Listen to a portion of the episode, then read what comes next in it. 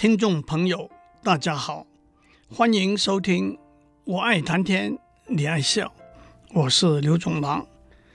这几个礼拜，我们的题目是在人工智能的研究工作里头，如何用电脑模拟人类逻辑、数学的智能行为。再讲了几个不同的例子，从以蛮力为主的算术运算。到纯粹的逻辑推理之后，我们选择比较详细的讲大家都玩过，而且近年来也引起许多注意的两个竞赛者对弈的游戏，包括井字游戏、五子棋、六贯棋、西洋跳棋、象棋、西洋棋和围棋等等。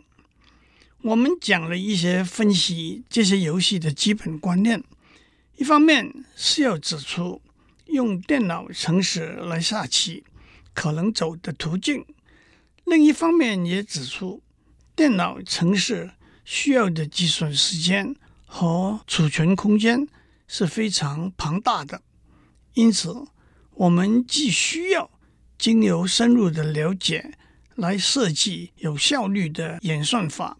同时，也需要大量的计算资源，才能够达到可以和最顶尖的人类棋手对弈的水准。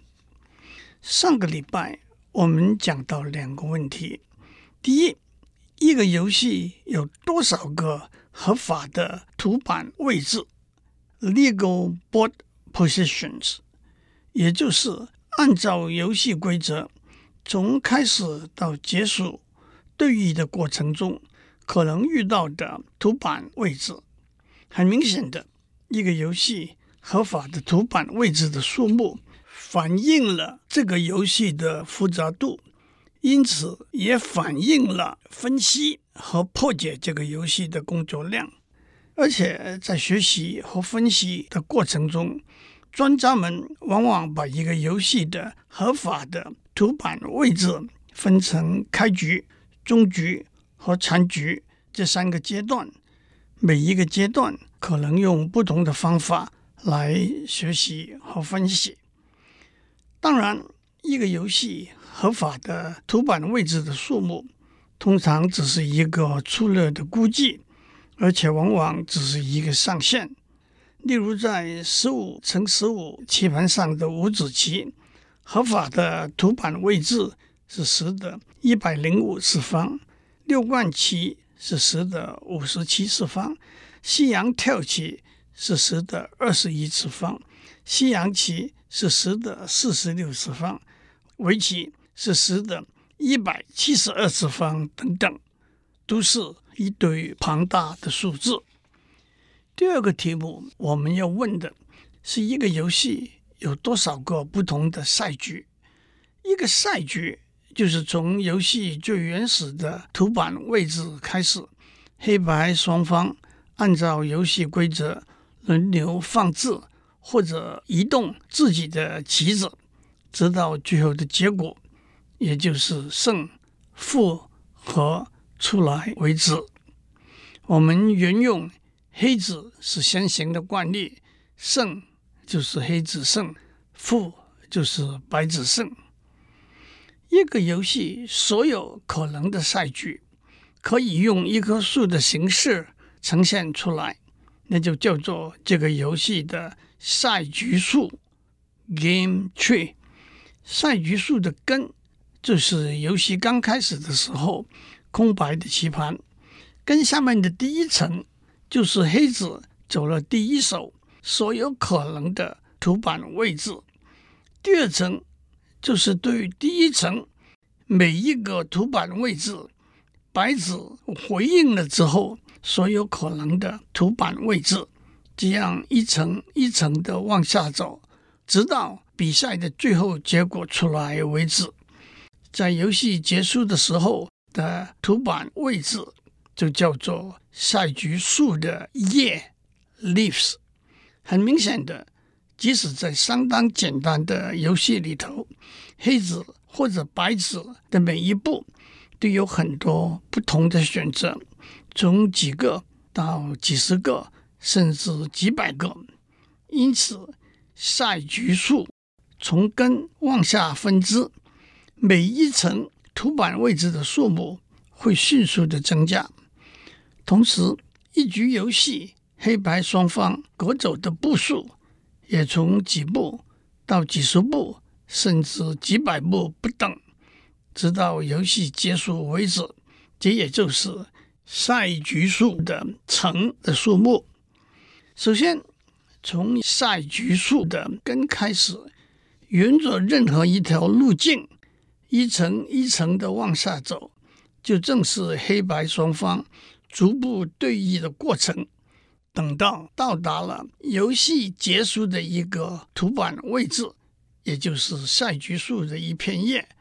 就是一个赛局从开始到结束完整的记录，因此，一棵赛局数的叶的数目就是这个游戏不同的赛局的数目。不用我多说，诸位马上会回应，那是一个庞大的数目。按照粗略的估计，西洋跳级的赛局的数目是十的三十一次方，五子棋。十的七十次方，六冠棋十的九十八次方，西洋棋十的一百二十三次方，围棋十的三百六十次方等等。让我指出一个定义：赛局数的一颗指数 subtree，就是在赛局数里头，以任何一个图板位置为根，逐步往下走。走到赛局数的页为止的所有的途径所形成的数，用大家熟悉的下棋的语言来说，黑白双方厮杀了一阵，到达了某一个图板位置，子数就相当于这个图板位置的残局。了解了赛局数的观念之后，我们就可以探讨黑子或者白子。如何寻找一个获胜的策略了？黑子要选择走一步，不管白子如何回应，黑子可以选择下一步；不管白子如何回应，黑子可以选择下一步，一直到达赛局数结局是胜的一片叶为止。但是这只是原则，只是目标。黑子。如何选择每一步，可以肯定这样走下去，到达结局是胜的一片叶，是一个庞大复杂的计算问题。让我用两个我们熟悉的例子来说明。在井字游戏里头，我们知道从空白的棋盘开始，不管黑子选择怎样走，白子都可以选择适当的回应。让黑子无法走到结局是胜的一片叶为止。反过来，在十五乘十五的五子棋中，在一九九四年，一位荷兰的电脑科学家证明了这个目标是可以达到的。在五子棋里头，先行的黑子有一个必胜的策略，也就是说，黑子走的每一步，不管白子如何回应。黑子可以选择怎样走下去，达到结局是胜的一片野为止。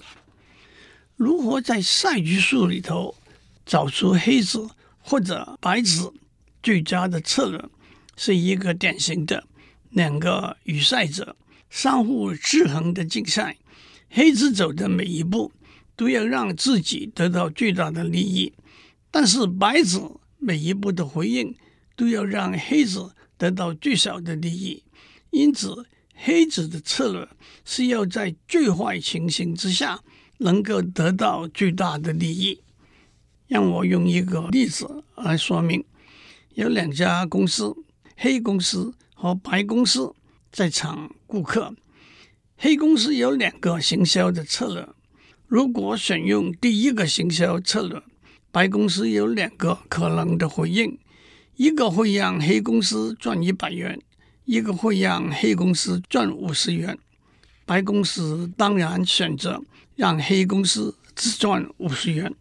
如果黑公司选用第二个行销策略，白公司有两个可能的回应：一个会让黑公司赚七十元，一个会让黑公司赚六十元。白公司当然选择让黑公司只赚六十元。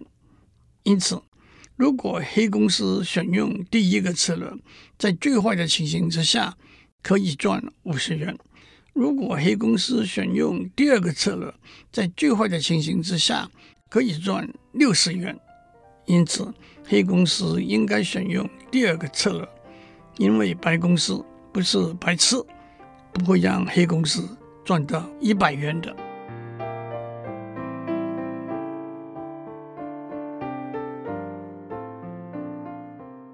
我们在上面讲到，在一个典型的两个与赛者相互制衡的竞赛里头，黑子走的每一步都是要让自己得到最大的利益，但是白子每一步的回应都是要让黑子得到最小的利益。这就让我想起一句成语：“两利相衡，取其重。”两害相衡，取其轻。这句话的意思是，对我们有利的两个选择，选利益比较多那一个；对我们有害的两个选择，选伤害比较轻的那一个。两害相衡，取其轻。这句话来自一个民间故事：有一个人家里头有很多老鼠，横行无阻。他就向朋友借了一只猫，猫把老鼠都捕光了，可是同时把他家里头的鸡也都吃光了。他不知道要不要把猫送还给朋友，向他的父亲请教。父亲说：“没有猫，老鼠把食粮也吃了，衣服也咬破了，家具墙壁也咬坏了，还到处撒老鼠屎。”有了猫，没有老鼠为患，但也没有鸡可以吃。两害相衡取其轻，应该选择把猫留下来。在英文里头也有 “the lesser of two evils” 这句成语。这句成语源自古希腊诗人荷马的史诗《奥德赛》里头奥德修斯的故事。当奥德修斯要通过西西里岛和意大利本土中间的一个海峡的时候，海峡的一边有一个六个头、十二只脚、口中有三排利齿的会吞食水手的女海妖斯库拉；另一边有一个女海妖卡律布特斯，它会吞吐海水。形成一个会吞噬所有经过的船只的大漩涡。奥德修斯选择了走女海妖斯库拉那一边，让他吞噬了六个水手，避免被卷入卡律布斯德的大漩涡，以致整艘船沉没。让我再讲一个故事，在流传很广的北宋。忠烈杨家将的历史故事里头，杨令公出征辽国，身受重伤，他的七个儿子要一起出兵营救父亲，但是他们的母亲佘太君在救夫和保护儿子两个选择里头挣扎。他向鬼谷先生不问凶吉，得到的回答是七子去。六子回，佘老太君以为只要牺牲一个儿子来拯救杨令公，两害相衡取其轻，就让七个儿子出兵北征。结果杨大郎、二郎、三郎都惨烈战死，四郎身受重伤，后来被召为辽国的驸马。这就是后来京剧里头四郎探母的故事。五郎到五台山出家去了，七郎被奸人潘仁美公报私仇，被绑在一棵老松树底下乱箭射死。只有六郎以杨家的回马枪把辽国的耶律元刺死，抱着父亲杨令公的尸体回到母亲佘太君面前。所以七子去，六子回的结果是只有六郎回来了。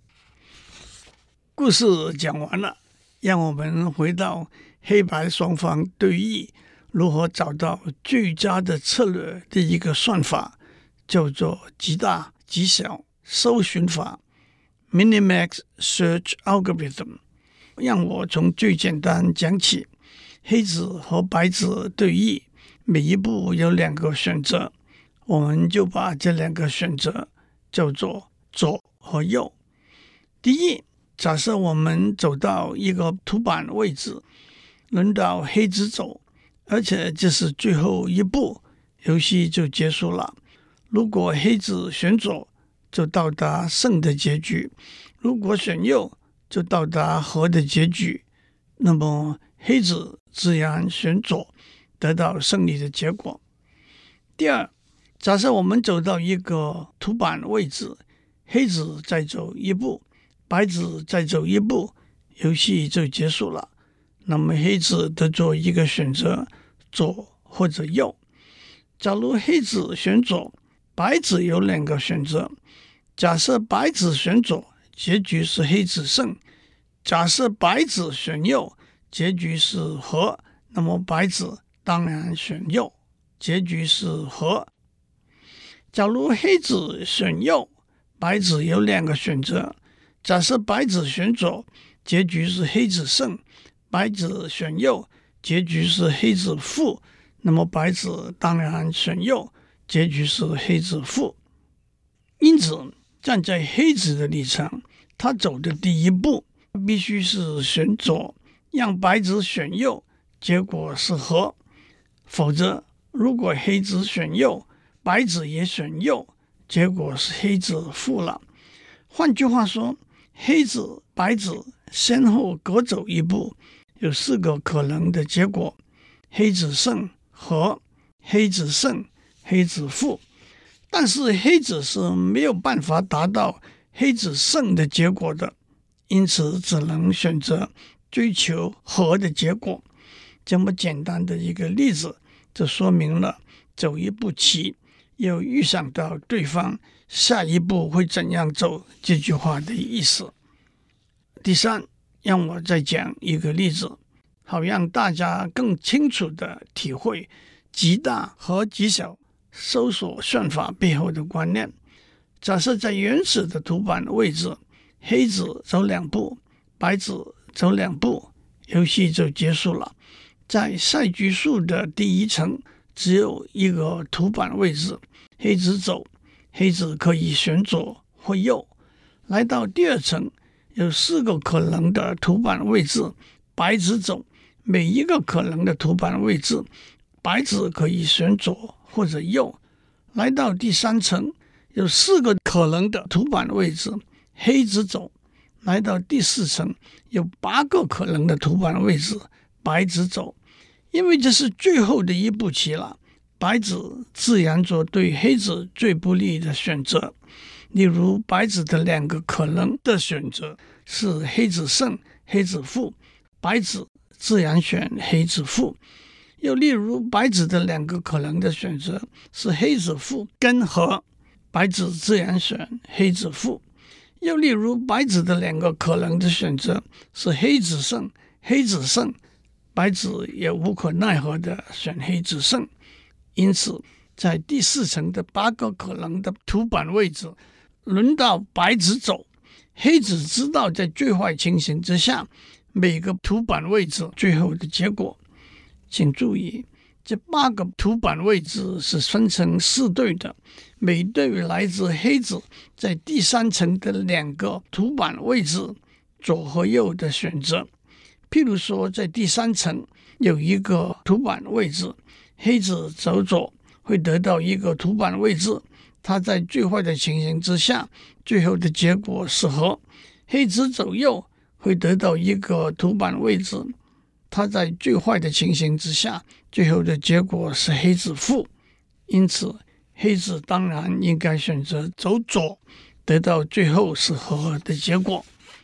这三个例子指出了一个如何使用极大极小搜索算法来决定在某一个图板位置上，轮到黑子走的时候，黑子最佳的策略。我们从赛局数的页开始，一步一步往上推。我们知道，在白子可以做一个选择的时候，一定会选一个对黑子最不利的选择。因此，当黑子做一个选择的时候，必须在白子可能带来的所有对黑子最不利的结果里头，选一个对黑子最有利的结果。这一来，我们似乎就把问题解决了。可是，并没有。我们的留到下一次再讲。